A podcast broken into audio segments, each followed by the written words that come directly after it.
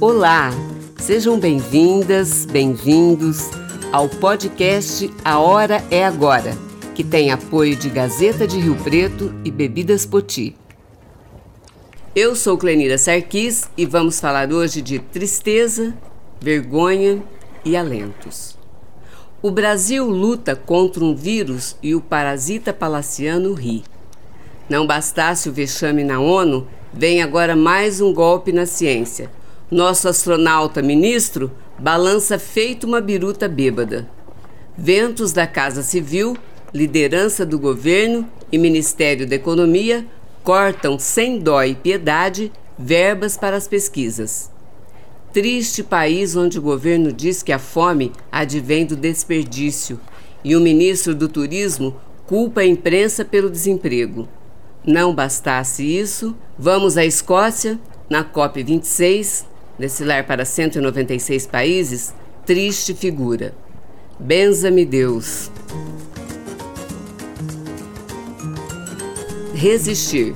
Cumpre-nos, jornalistas, buscar e transmitir boas novas. Acredite nas imagens que Sebastião Salgado mostra em Nova York.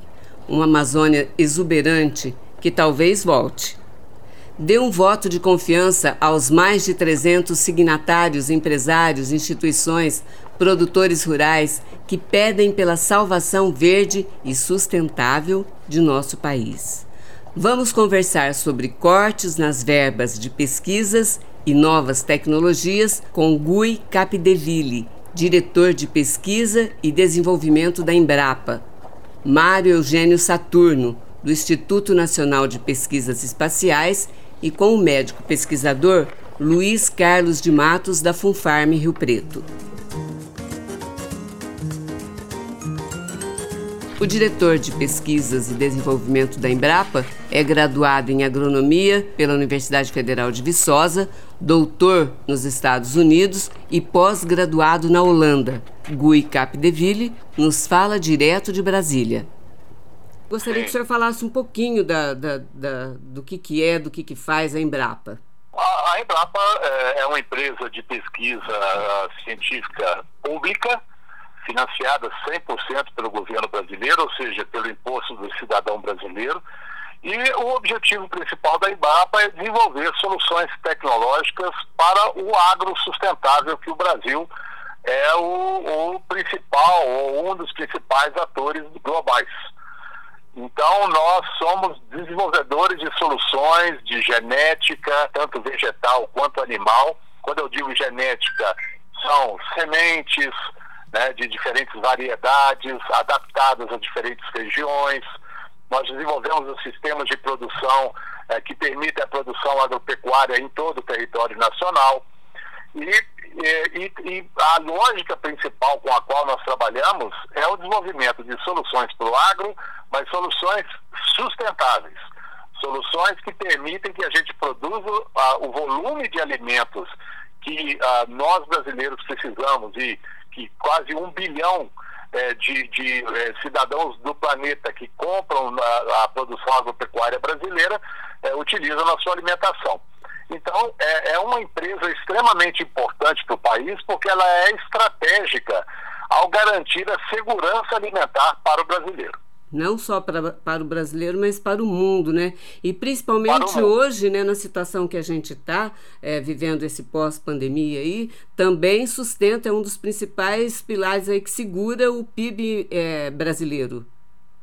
Sim, isso é a responsabilidade do, do agro nacional, né? Dos produtores é, de todos os portes, né? desde a agricultura familiar, são 5 milhões de estabelecimentos que nós temos pelo Brasil, né? mas também a agricultura de médio porte e há o grande negócio, né? do grande, os grandes players do agronegócio nacional, que produzem as commodities como soja, algodão e que são exportadas para o mundo inteiro. O grande produtor rural brasileiro é responsável pelo desmatamento e pela destruição das florestas? Somente 1% de agricultores brasileiros e que não vivem na lógica é, que hoje a agricultura brasileira realmente vive, é que, que faz esse tipo de estrago que você mencionou.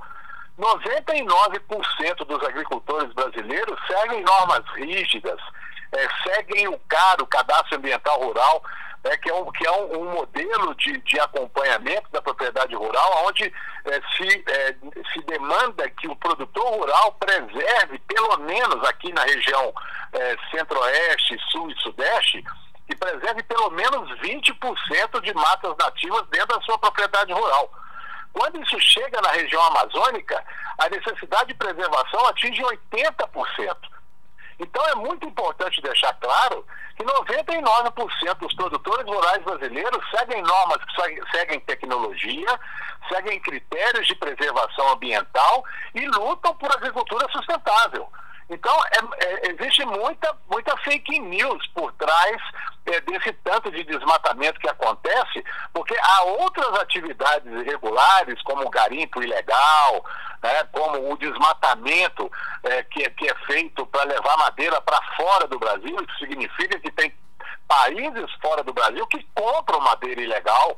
Então não dá para culpar o agricultor brasileiro. Nesse ponto eu sou um defensor ferrenho do agricultor brasileiro a grande maioria segue critérios é, é, é, é, técnicos da sua produção agropecuária, eles seguem a tecnologia que a Embrapa, as universidades, e os institutos né, de, de, transferência de tecnologia, instituições como a Emater, EPAMIG, inclusive até mesmo do, do setor privado, como o Senar, que distribui, é, que, que, que, leva tecnologias para o produtor rural, nós, nós é, não dá para culpar o agricultor brasileiro por essas, por essas coisas erradas que andam acontecendo por aí, não. A gente olha o produtor rural brasileiro hoje, ele segue tecnologia à risca.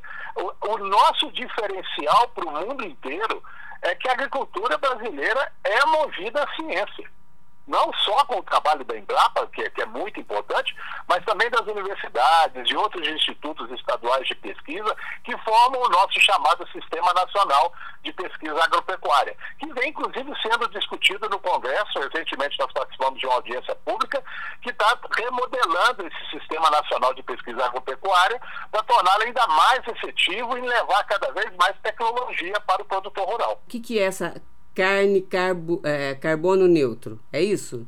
O que, que é essa carne carbono neutro?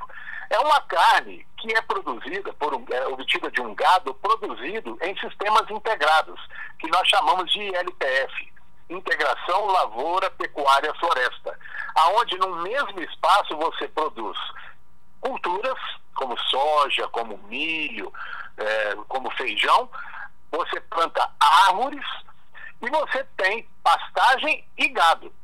O gado, ele é acusado de emitir é, metano, de emitir gás carbônico, né? É, e, e, de fato ele emite. Mas quando você produz ele nesses sistemas integrados, o crescimento da árvore ele só acontece porque a árvore fixa o carbono, quer dizer, ela pega o carbono da atmosfera, do CO2, e fixa e, e transforma isso em matéria, em, em, em matéria-prima, em folhas, em galhos. Ao tirar esse carbono da atmosfera, ela compensa o carbono emitido pelo gado. Então a gente tem uma neutralização em emissões e retirada da atmosfera. Quando você tem isso, você tem uma lógica que nós chamamos de carbono neutro. E isso permite com que a gente possa definir selos de qualidade que garantem que aquela carne, aquele produto foi produzido dentro de um sistema integrado como isso.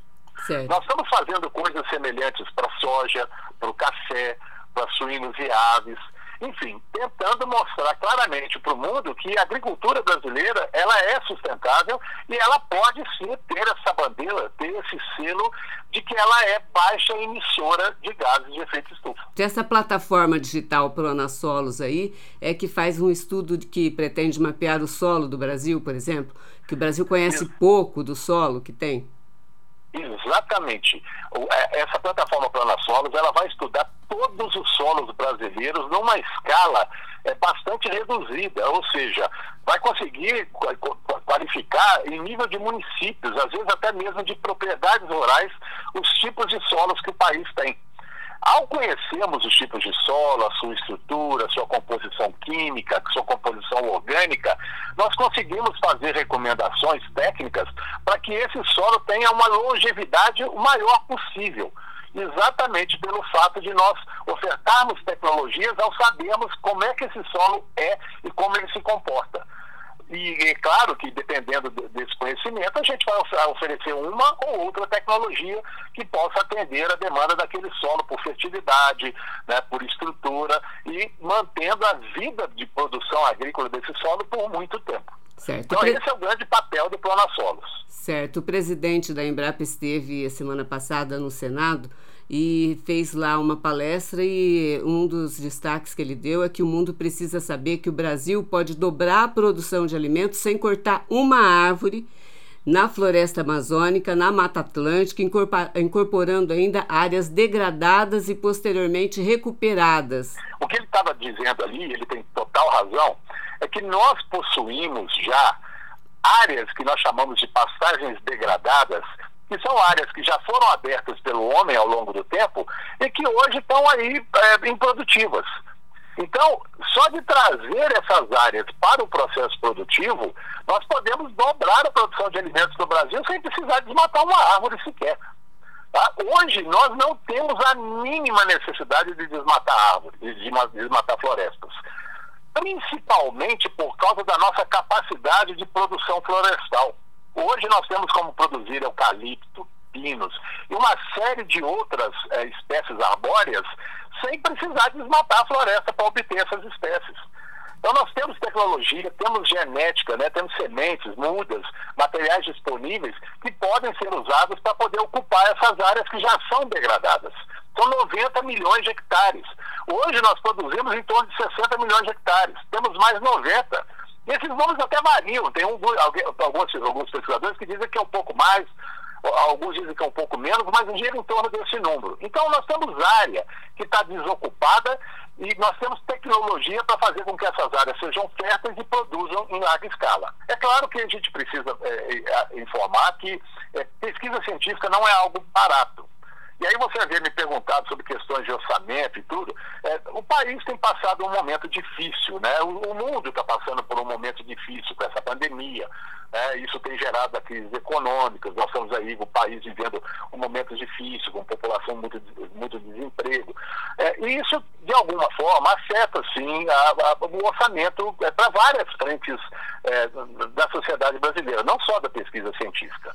Mas quando a gente afeta a pesquisa científica com um orçamento, um corte, por exemplo, num dado ano, é, pesquisa científica é, é, como se fosse um trem andando em velocidade de cruzeiro. Não tem como parar de uma hora para outra. Se você corta o orçamento, você corta aquela pesquisa é, na raiz e aí muitas vezes a gente tem que começar tudo do zero. Então é muito importante é, é, garantir que, que a pesquisa científica tenha é, o aporte de recursos é, que, que, que, é o ideal que se faça né, em qualquer país. Tem países que investem 2%, 3% do PIB. Nós investimos aí em torno de 1%. Né? No momento de crise, agora eu não sei nem precisar bem. Mas, é, sem dúvida nenhuma, nós somos defensores da ciência e acreditamos que o investimento na ciência é o melhor investimento que um país pode fazer.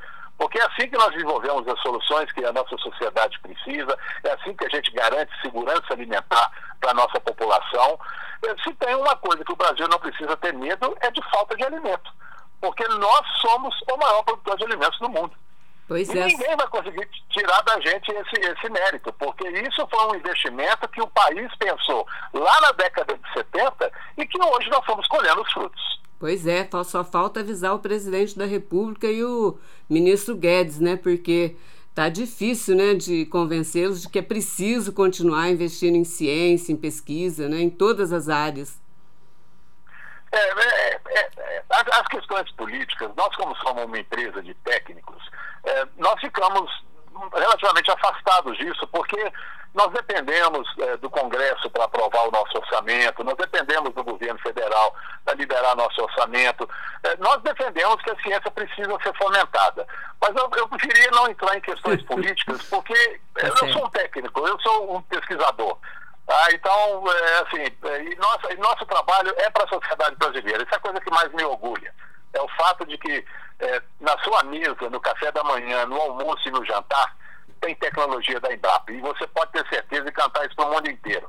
A nossa agricultura e o nosso alimento é produzido com tecnologia e consciência. Doutor Gui, deixa eu fazer uma pergunta para o senhor, especificamente aqui da nossa região, vou ver se o senhor pode me ajudar. É, nós temos aqui uma região de muitos canaviais, né? É, a gente tem uhum. grandes usinas aqui na região. São José do Rio Preto, eu não sei se o senhor conhece, no interior de São Paulo. É uma cidade de médio porte, é, muito rica, né, que tem um poder aquisitivo muito alto, uma renda alta, e, e tem cercado de canaviais. E a gente tem aqui uma floresta, é, uma floresta estadual. É, esses canaviais, é, essas, indú essas indústrias de cana, aí, como é que fala, essas usinas, costumam é, comprar áreas lá para plantar árvores que desmataram nos seus ambientes lá. Né, dos 30%, dos 20% que precisa preservar em cada área sua lá, né? E compra e ah. põe tudo aqui né, na, na floresta aqui estadual né? Essa floresta pega fogo de vez em quando, acaba com tudo, aí vai lá replanta de novo e tal. Eu queria que o senhor me explicasse isso do ponto de vista. Eu sei que a lei permite que isso seja feito, né? Mas eu queria que o senhor me explicasse do ponto de vista científico se é certo isso, tirar a árvore daquele ambiente lá e trazê-la para um único ambiente aqui e com isso fica é, kits com a lei e o ambiente lá fica um terechão de cana lá plantado, só isso. É, bom, é, isso é algo é, complexo também de se dizer. O fato de você compensar com plantio de árvore numa outra localidade, é, talvez é, em termos, em termos locais você tenha um impacto, mas em termos é, globais, olhando pelo, como o país como um todo, eu eu, eu não saberia te dizer assim com números, né? Mas é, me parece que se você tinha 30 árvores num local, levou 30 árvores para outro local, de alguma forma está havendo algum nível de compensação. Mas eu gostaria de fazer uma observação sobre esse setor especificamente. É, a gente olha os canaviais, a gente vê aquela imensidão, a gente fica pensando, né? É, é, poxa, mas isso aí né, ocupa o espaço, né, podia ter árvores e tudo, mas não podemos esquecer que esse setor fornece um dos ativos mais sustentáveis que esse país tem, que é o etanol. O etanol é um combustível limpo, é um combustível que, em termos de sustentabilidade ambiental, bate em todos os outros combustíveis. Tá? E isso, para nós, é um diferencial enorme. O Brasil tem 40, mais de 40% da sua matriz energética renovável. Nenhum país do mundo tem isso. E a participação da cana nesse, nesse, nesse processo é enorme. É enorme, porque o etanol é limpo, o etanol é, é, ele, é de uma fonte renovável, porque ele vem de uma planta, assim como vem o biodiesel, que vem do óleo de sementes de, né, de plantas como soja, macaúba, etc., vender, é, são, são, são são renováveis, são plantas renováveis. Quer dizer, ele corta, esmaga, o bagaço gera eletricidade para o estado de São Paulo, isso é extremamente importante de ser dito. É uma energia renovada, apesar de ser queima, é uma energia renovável porque vem de uma fonte renovável. No ano seguinte, a, a, a cana está crescendo de novo. Agora, quando você explora do petróleo, você tirou o petróleo de lá, primeiro, você, você, já, não tem, já não tem mais aquela quantidade que você tinha antes, não é renovável. E segundo, que emite muito mais poluentes no ambiente. Então, o Brasil e a cana tem um papel muito importante nisso. Tá? Então, eu, é por isso que eu, eu, eu, eu, eu tento mostrar claramente o quão o etanol é importante numa matriz energética de um país como o Brasil. Concordo Esse plenamente é nosso... com o senhor, mas eu acho assim, ó, eu concordo plenamente com o senhor, acho que o senhor tem razão. E, de novo, nós vamos cair naquela história que o senhor vai dizer para mim que o senhor prefere não entrar na política, mas esse, é, esse etanol que nós temos aqui, que nós temos o maior orgulho de ter, né, de ter essa matriz energética, nós não conseguimos usar de maneira que a gente possa ser compensado com isso, né, ter um preço é, justo e tal, e etc. Né? Isso que o povo reclama um pouco, né? por outro é, lado. Isso aí, aí, aí nós vamos para a é. questão política, de política é, de novo. etc. Né? É, isso novo. varia muito, a gente vê, né, isso varia de, de, de governo para governo, enfim. É, mas é, é mas é, assim, nós não podemos culpar a cana por nada, né, Silvio? Questões políticas são outros problemas. A cana, ela é amiga. Então, né, enfim, enfim, Tá certo. O, o, doutor Gui, deixa eu perguntar uma coisa para o senhor. Essa, a, a Embrapa tem parceria público-privada, ela ela funciona também com pesquisas, trabalha com pesquisas desse setor, assim, é, é, é incentivada por alguma indústria, algum outro projeto? Na realidade, nós fazemos sim muitas parcerias com o setor privado, mas são parcerias onde o setor privado é, no, no, nos chama para uma parceria para solucionar um problema e o setor privado é, aí varia, varia um pouco. É, quando é, são os grandes players do agro, é, eles, é, esses players eles têm condições financeiras de pagar pela pesquisa científica. Então, nós fazemos a parceria com eles, eles nos, nos uh, fazem um aporte financeiro e nós desenvolvemos a pesquisa. Com a agricultura familiar já é diferente. A Embrapa já banca a boa parte desse, desses recursos porque a gente entende que o agricultor familiar é um agricultor que, tem uma renda limitada, né? alguns vivem em regiões com muito, muita pobreza, outros agricultores familiares já vivem em ambientes como, por exemplo, no sul do país, onde há um ambiente agrícola muito melhor estruturado. Né? Então, é, é, isso, isso varia um pouco, mas, sem dúvida nenhuma, é, é, é, nós fazemos parceria sim com o setor produtivo, com o setor privado, é, para trazermos soluções para o setor. Afinal das contas, não podemos esquecer, o setor privado é que faz esse agro robusto que nós temos. É, são os produtores rurais. O produtor rural é um produtor privado. Mesmo o agricultor familiar, ele é um produtor privado. Só que nós trabalhamos em escalas distintas com eles por conta do tipo de demanda que são feitas. Um produtor da agricultura familiar nem, muitas vezes não tem uma demanda tecnológica muito avançada ela já tem uma demanda mais pontual, de mais da, da, questão do sistema de produção. Já um agricultor de larga escala, um grande produtor de soja, ele está procurando tecnologias à base de drone, né, como ele pode é, determinar o ataque de pragas e ele pode tomar a medida é, mais rápido possível para o controle em larga escala. Né, e ele está buscando esse nível de tecnologia. Então, cada, cada setor da agricultura, né, dependendo do seu porte, vai ter um tipo de demanda. E o fato é, a Embrapa está pronta para atender a qualquer uma dessas demandas. Tá, né? Esse é o nosso grande orgulho. Tá, o senhor falou numa coisa de, de é, combater pragas e tal, não sei o que, que eu queria tocar nesse assunto com o senhor sobre fertilizante e, e de inseticida é, para para a lavoura. Como é que é isso no Brasil hoje? Qual é a regra? O que, que a Embrapa acha disso? Tem jeito de ter controle sem ter isso tão agressivamente para o meio ambiente? É, isso é outra coisa importante de ser é, esclarecida. É, para produzirmos os volumes de alimento que a humanidade precisa, é impossível se fazer isso hoje, com as tecnologias de hoje, na escala que a gente precisa, sem o uso dos chamados defensivos agrícolas, fungicidas, herbicidas e inseticidas. A coisa que precisa ser dita também é que esses produtos hoje são, são desenvolvidos com alto nível tecnológico. Empresas como Bayer, como Singenta, eles de desenvolvem produtos que são altamente tecnificados. Eles, são, eles têm tempo de carência muito, muito claro, eles, eles têm um nível de toxicidade que a gente sabe que tem, mas que, se forem respeitadas as orientações da bula, né, se o engenheiro agrônomo fizer a devida orientação técnica de como se aplica, de quanto tempo se deve esperar para poder fazer a colheita, é, a gente tem produção com segurança. A gente pode consumir o alimento com segurança. O problema são os usos inadequados desses produtos. O Ministério da Agricultura vem sendo acusado de estar tá lançando um monte de produto, não é verdade isso. O que está acontecendo é que existem, do mesmo produto, existem múltiplas fórmulas. Várias empresas produzem o mesmo produto, só que com marcas diferentes. E a, a, a, o Ministério da Agricultura veio ampliando esse leque é, de, de, oferta da mesma molécula, vindo de outras empresas. Isso é uma forma, inclusive, de baratear o custo desses produtos. Nós temos agricultura orgânica, é verdade. Nós temos é, é, modelos sustentáveis, né, agrobiológicos que a gente fala, que, que permitem a gente produzir sem a necessidade de uso desses produtos.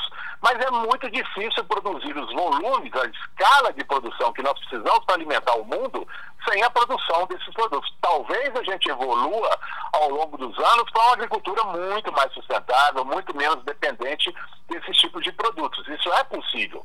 Mas hoje em dia, não tem como produzir os bilhões de toneladas de alimentos que o planeta precisa sem lançarmos mãos desses produtos. Por quê?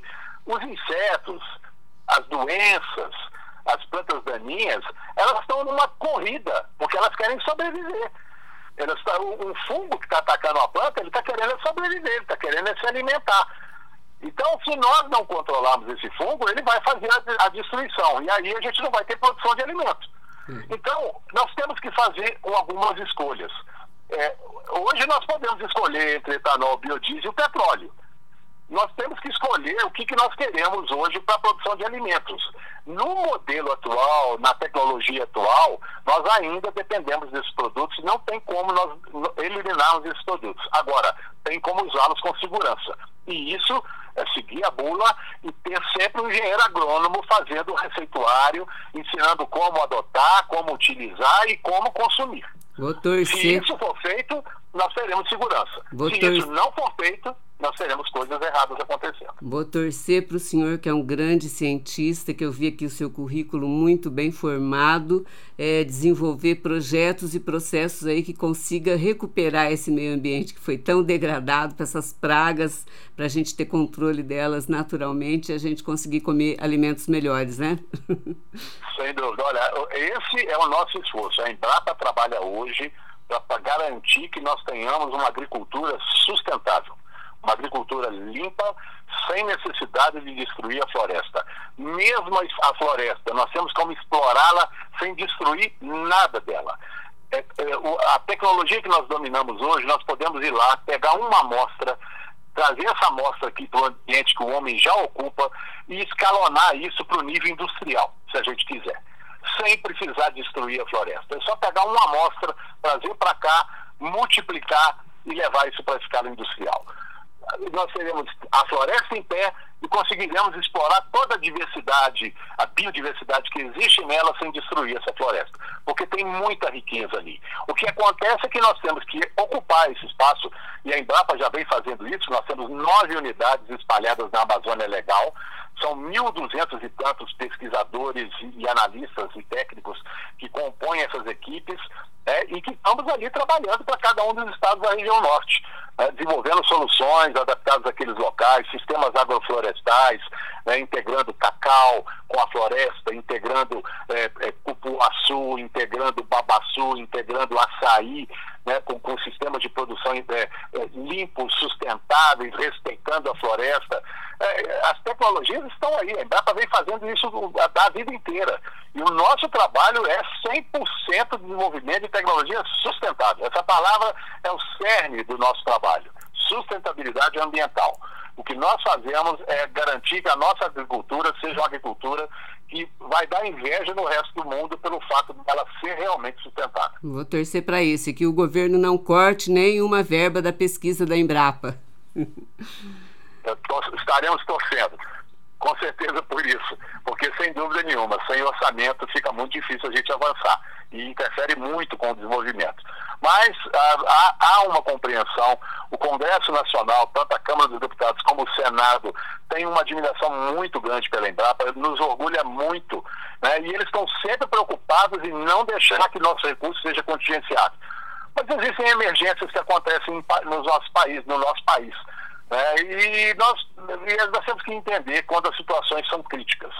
Né? A gente entende, a gente faz os nossos esforços ali na Embrapa, reduz eh, iniciativas, eh, faz o máximo possível de economia, mas a gente não pode ter a nossa pesquisa parada. Assim como as, as nossas universidades, os nossos institutos de pesquisa, nós todos precisamos eh, do recurso. Não dá para parar o trem, né, doutor Gui? Não, não dá para parar o trem. Quem tiver interesse em saber das novas tecnologias, basta acessar www.embrapa.br.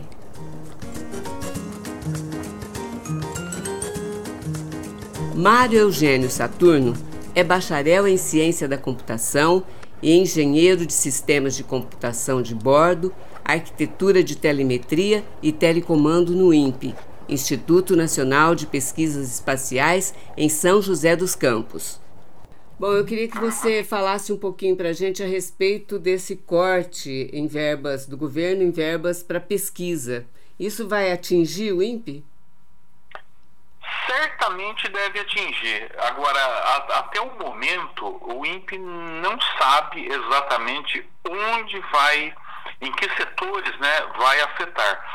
É, eu acredito até que o próprio é, é, Ministério da Ciência e Tecnologia também não saiba o, o, quanto de fato vai afetar, porque segundo o ministro, né, que confessou que foi pego de, de surpresa, e eu acredito que ele foi pego realmente de surpresa, é, e ele disse também que vai correr atrás. Ele já correu atrás no passado e conseguiu reverter algumas coisas.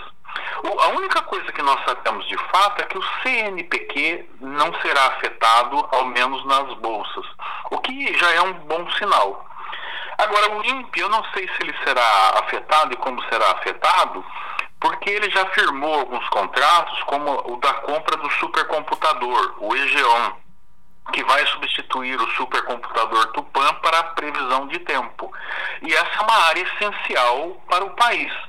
Para você ter uma ideia, o, o ONS, o é, que, que significa o ONS mesmo? Você lembra? É Operador Nacional de Sistema Elétrico, né? Ah, Se não me é. a memória, é isso, né? Uhum. Eles, eles estão recebendo do INPE previsões semanais dos próximos meses.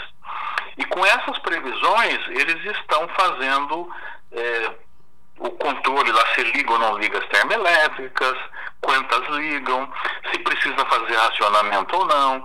Então, hoje o operador nacional ele, ele é altamente dependente da previsão que o INPE faz.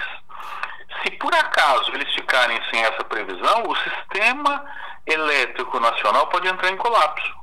E o que, que, é esse computador, Porque... esse computador alemão aí? O que, que é isso? É, é supercomputador é, de previsão de tempo. Ele faz duas. Ele, ele, ele, ele tem modelos que o INPE começou a fazer isso, na verdade começou até no CPA, é, lá na década de 70. E o INPE se especializou e inclusive o INPE é uma, como se fosse uma escola de pós-graduação lá dentro. Forma para toda a América Latina e desenvolve os sistemas de previsão de tempo. O INPE, obviamente, começou aprendendo com os outros e hoje até os Estados Unidos, na previsão do tempo deles, está usando sistemas que foram desenvolvidos no, no Brasil pelos pesquisadores do INPE. Então, assim, nós estamos muito avançados. Ontem mesmo eu vi uma, uma, uma palestra virtual que foi dada. É, o INPE de Cachoeira Paulista comemorou 51 anos. E um pesquisador lá, o Dr. Gilvan, ele mostrou a previsão do tempo. Hoje nós estamos fazendo uma previsão de tempo melhor que os Estados Unidos. Tanto é que já que está passando a tecnologia para os Estados Unidos, né? E houve alguns acordos aí que o INPE vai fornecer imagens é, de um satélite brasileiro, que é, na verdade é Brasil e China, né? Os uhum. CIBERS, e os Estados Unidos vão fornecer imagens do, do Landsat, né? Então, é, o Brasil hoje, nessa área de previsão de tempo, é, ele é muito bom. É, é o sistema, na verdade, é, ele é um, um software que faz cálculos ele recebe entradas é, das fotos dos satélites, é, milhares de, de, sensores de temperatura que estão espalhados pelo Brasil, tem os radares é, meteorológicos né, também. Então, tem uma série de fontes de informação. Essas fontes de informação alimentam os modelos, que é esse software. E esse software faz os cálculos e faz as previsões para um dia, para 24 horas, para dois dias, três dias, uma semana, para três meses. Então é isso. Assim, resumindo, não sei se eu consegui explicar para você mais ou menos dando uma ideia do que seja essa previsão do tempo, né, esses sistemas. Sim, entendi. Mas é, que assim, quando a gente fala em estudos e pesquisas, aí percebe-se, por exemplo, que a pesquisa não é uma coisa é, que você pode parar de repente, aí dali para frente você continua de, dali de novo, né? Você tem que começar tudo outra vez. Então, por isso que é importante que todas as verbas continuem sendo aplicadas nas, nos determinados é, estudos, porque senão a gente perde o fio da meada, né? É, é pois é, você tocou num ponto que é chave. Se você para uma pesquisa, é, você mata aquela área. Ó, é, quer, quer ver um exemplo recente? O, o próprio Bolsonaro, e o ministro da época, o Queiroga, anunciaram uma pesquisa de uma vacina de um, do, do, que, foi, que estava sendo desenvolvida pela USP de Ribeirão Preto com dinheiro federal. Lembra disso? Lembro. Quando fizeram o orçamento, cortar, eles anunciaram, falaram que ia ser ótimo, que não sei o quê, e não deram dinheiro. Então, assim, é, como é que pode? Algo que eles estão anunciando como um exemplo, eles acabaram não dando dinheiro que era também, acho que na, cerca de 200 milhões ou algo desse tipo, não me recordo o valor exatamente. Mas era, assim, quando a gente pensa em dinheiro, em investimento, eh, as pessoas eh, geralmente às vezes veem a ciência e tecnologia como gasto, está errado. É como você mesma já deu a entender. É investimento. Então, quando você investe em vacina, você está prevendo o que está acontecendo hoje. Nós estamos começando a sair, aparentemente, pelo menos, da pandemia, graças à vacina. É, o, no caso do, da previsão do tempo, o INPE, os modelos do INPE previram todas essas secas que teve, com exceção da de 2014, né? Se não me falha a memória, 14 ou 15, em que essa surpreendeu os modelos que a gente tinha. Mas as anteriores, a do FHC lá, por exemplo, foi previsto. O governo foi pego de surpresa porque não atuou, não acreditou. Essa crise que nós estamos vivendo também está prevista. Então, o, tanto é que o operador nacional agora ficou acordou, eles fizeram uma aposta errada. O INPE ele tem a função de fazer a previsão. Mas quem toma as decisões de, de, do que vai fazer é o governo. Então eles acharam que, talvez o INPE tivesse errado e esperaram que chovesse. Não choveu, como o INPE previu. Então está assim, e a previsão de, de seca no, no, nos próximos anos não é dos melhores. Né? E parar agora esse supercomputador é, é, é um crime contra a nação. E, o, e este ano ó, havia já a promessa de investimento de 50 milhões para receber o supercomputador novo, o EG1. O Tupan está operando já, a qualquer momento ele pifa, ele para de funcionar e não tem conserto. Então, uma situação desesperadora. Para você ter mais uma ideia, foi, o INPE recebeu lá um, uma parte pequena do supercomputador, EG1, e que foi pago com dinheiro das Nações Unidas. As Nações Unidas, o PNUD, deu para o Brasil, né, para o INPE, 729 mil para que comprasse, 729 mil dólares para que comprasse esse pequeno conjunto, uma, é uma, uma parcela pequena do supercomputador, para que o INPE já fizesse o que chama de migração do software, ou seja, você pega o software que roda naquele Tupan, que é um processador que chama Cray, né?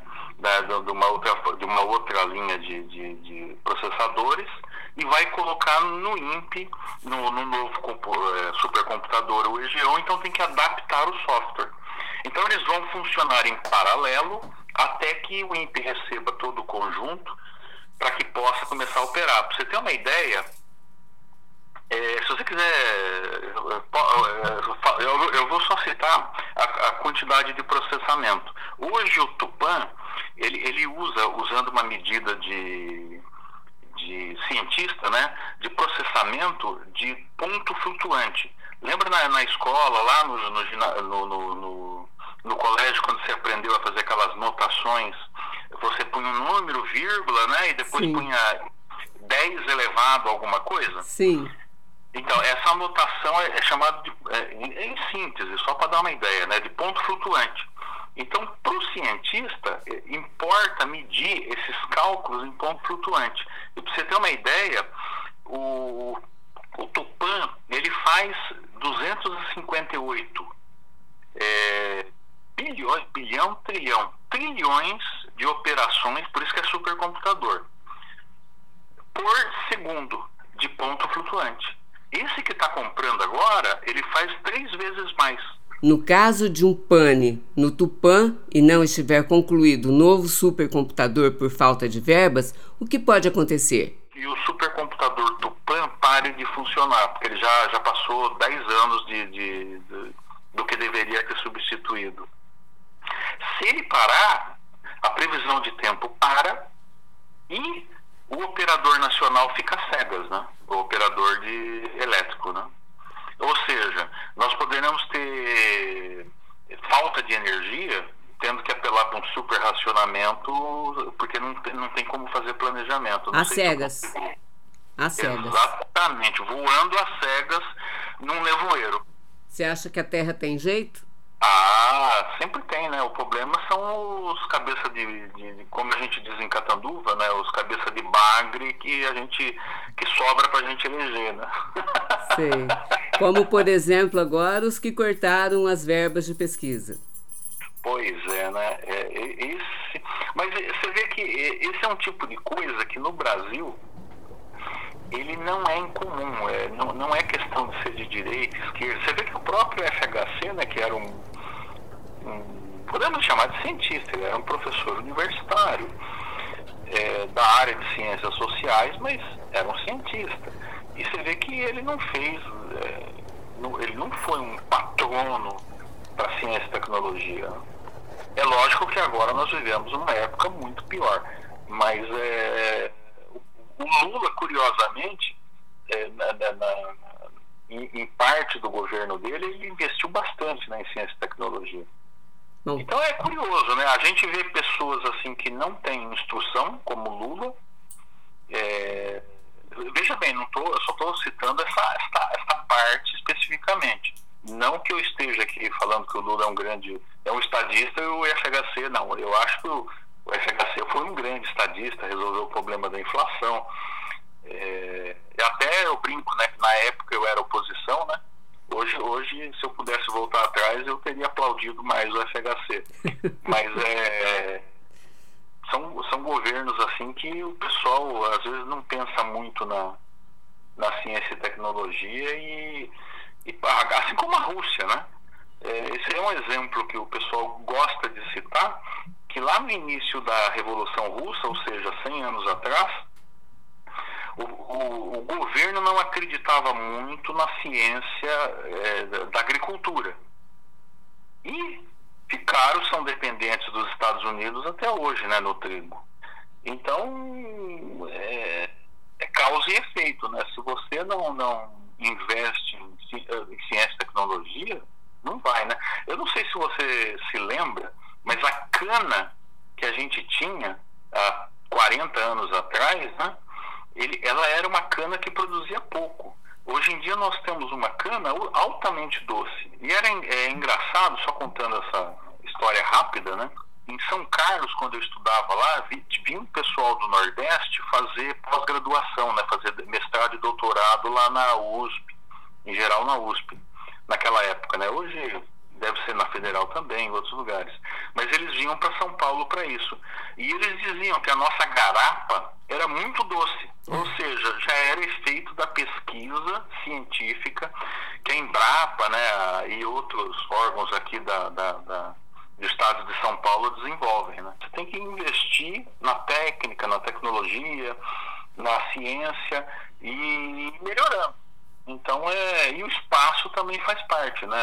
Se você não tem lá os satélites fazendo a previsão do tempo, né, ajudando nessa missão, é, você não você fica refém do tempo, né? E hoje é em dia ficar refém do tempo com aquecimento global não pode, é, é não pode. Não. É, é algo que você está contratando a tua desgraça.